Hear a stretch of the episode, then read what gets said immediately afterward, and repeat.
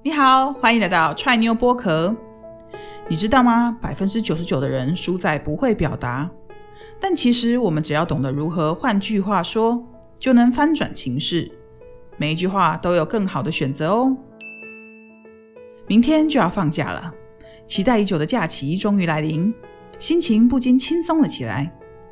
中午跟同事吃饭的时候，同事突然问：“明天可不可以跟你换假？我家宠物米奇生病，明天我想带他去看医生。”呢，这时你的心里肯定会想说：“天哪，又来了！”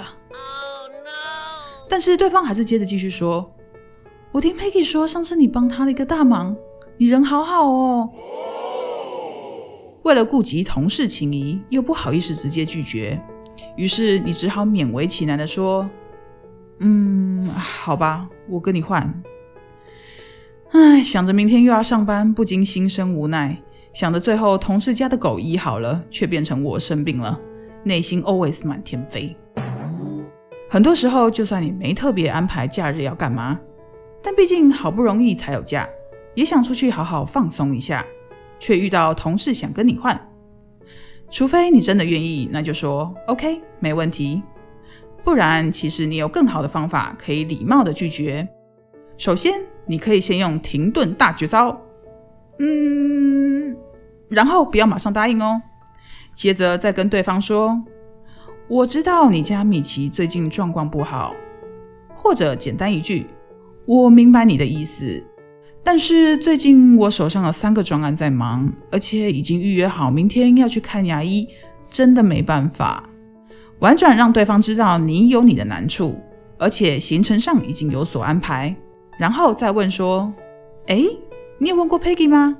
我记得他也是这几天放假。”哎，建议他询问其他的对象，帮同事想其他的办法，说出自己的困难，然后提供其他的替代方案。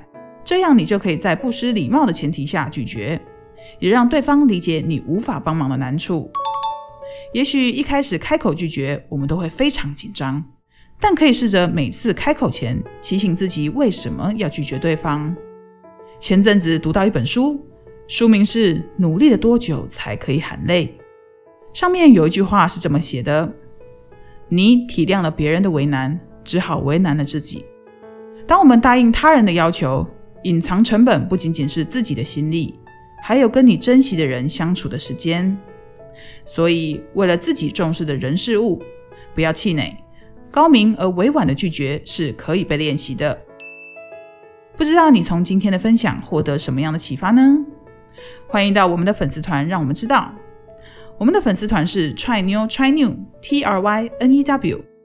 每天早上七点，我们也都会在脸书与 IG 上发布一则语言真心话，让你读懂对方想要说的话。